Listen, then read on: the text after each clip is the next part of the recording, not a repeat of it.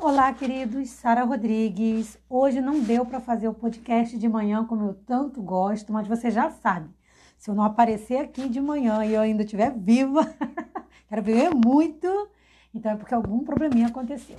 Mas a gente não deixa de fazer a nossa meditação diária e por isso hoje eu estou trazendo mais um versículo para a nossa avaliação.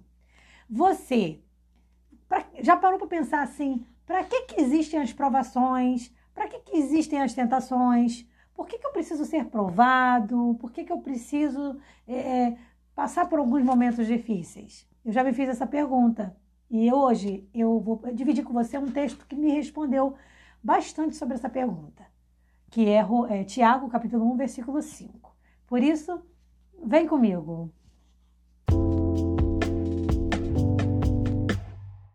Vamos ser bastante honestos? Uma das coisas mais difíceis é lidar com a decepção, é lidar com um não, é lidar com uma resposta negativa e principalmente quando uma resposta de Deus vem diferente daquilo que a gente esperava. Porque a gente ora, a gente jejua, a gente faz jejum, né? Jejum, a gente clama e a gente fica realmente na expectativa de que Deus vai atender a nossa vontade. Mas nem sempre isso acontece. E daí é que entra a sabedoria. É aí que entra a sabedoria, que é quando você começa a entender, peraí, nem sempre a minha vontade vai estar de acordo com a vontade do Senhor. E eu preciso ser sábia o suficiente para entender isso. Não se lamentar, não se desapontar, desanimar, é, entristecer. Não, você não vai deixar aquele não te, te, te diminuir. Não, você vai se voltar ainda mais para Deus e vai buscar nele a resposta daquele não. E vai continuar a caminhada. Porque a gente às vezes pensa que a gente conhece tudo de Deus, só porque a gente tem toda, toda a comunhão com Ele, mas na verdade, pensa comigo, Deus é infinito. E os planos dele, como a palavra de Deus mesmo diz, é infinitamente maior e melhor do que os nossos planos. Então a gente não sabe o porquê das coisas, mas a gente tem que confiar. Olha o que, que Tiago 1,5 diz. E se algum de vós tem falta de sabedoria, Peça a Deus que a todos dá deliberadamente, ou melhor, liberalmente, e o não lança em rosto, e se ele é ardado. O que, que quer dizer isso? Primeiramente, isso deixa claro a perfeição de Deus, que, embora seja perfeito e embora tenha a melhor solução, mesmo às vezes a solução dele sendo diferente da nossa, quando ele nos dá a sabedoria e a gente comete uma gafezinha ali, interpreta mal um texto do Senhor, inter, interpreta mal a resposta do Senhor, se a gente clamar por mais sabedoria, ele dá. Mas a Bíblia diz que ele não lança isso no nosso rosto. Então Deus não é aquela pessoa, aquele ser, ser né, que vai chegar e vai dizer: tá vendo? Eu avisei, viu? Você não viu? Não, Deus não faz assim. Ele acolhe, Deus é acolhimento. Então ele vai dizer: vem cá, eu te recebo, eu te abraço. E você vai chorar aos pés dele, você vai dizer, pai, desculpa, eu interpretei mal o teu plano, eu interpretei mal a tua, a tua vontade, e Deus vai dizer o quê? Sai fora de mim! Não, claro que não. Ele vai te abraçar, ele vai te receber, ele vai te acolher. E isso é uma coisa que a gente tem que fazer só no momento específico? Não. Isso acontece diariamente. Porque diariamente a gente vai acertar e errar, acertar e errar confundir uma coisinha, porque eu não estou falando de uma questão, por exemplo, vamos usar como exemplo uma questão séria somente, como a política no Brasil. Não, eu estou falando que, de coisas que acontecem no nosso dia a dia. Às vezes a gente interpreta errado uma coisa com um filho, a gente interpreta errado uma, co uma coisa com uma situação da casa, a gente interpreta errado com um irmão da igreja. Então, isso é uma vivência.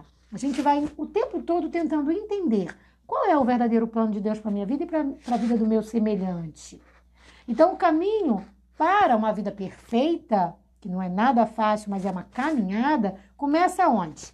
Naquele coração que é sincero em reconhecer o erro e praticar aquilo que é justo. Então, olhando para o nosso lado como nós somos humanos, isso não quer dizer que a gente vai é, ai, acertar sempre. Claro que não. Não é porque você é cristão, não é porque você tem 10 anos de igreja, 20 anos, não é porque você tem um, um alto cargo, que isso não quer dizer que você vai errar, cometer uma gafe, cometer um erro, interpretar mal, interpretar mal uma resposta do Senhor. E também isso não significa que você é, não teve a, a, a, não manteve uma comunhão com Deus. Muito pelo contrário. Isso é apenas crescimento. É uma evolução que eu acredito que Deus exige e busca em cada um de nós. Crescimento constante. As falhas, elas têm que ser consertadas, os erros têm que ser acertados, corrigidos, e a gente tem que seguir em frente. Seguir. Nunca voltar atrás, tá? Então, através da comunhão com Deus, a gente consegue ir cada vez mais se tornando mais experiente para interpretar sinais divinos. Onde a gente vai olhar e vai dizer: peraí, isso aí tá muito estranho. Peraí, isso aí não vem de Deus, não. Isso vale, como eu falei, para vários aspectos da nossa vida. Então, você vai olhar uma pessoa, ah, por exemplo, uma jovem está começando a namorar.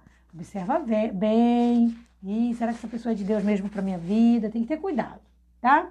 Então, Tiago, ele traz esse conselho aqui. Se você tem falta de sabedoria, você tem que buscar o quê? A sabedoria em Deus, porque é Deus que dá liberalmente a sabedoria a todos. E ele não lança isso no nosso rosto, ele não joga isso na nossa cara. O que Tiago está dizendo é que se a gente pedir, Deus dá. E tem tudo a ver com o que Jesus falou, né? Porque Jesus disse: Pedi e dá-se-vos-á, buscai e achareis. Buscai e achareis, batei e abri-se-vos-á. Então é pedir mesmo ao Senhor sabedoria, tá? Então, a gente tem que buscar mesmo a presença do Senhor diariamente, para a gente poder crescer diariamente na graça e no conhecimento de Jesus. Eu vou finalizando esse podcast de hoje, desejando para você um dia super abençoado. Final de semana já está chegando.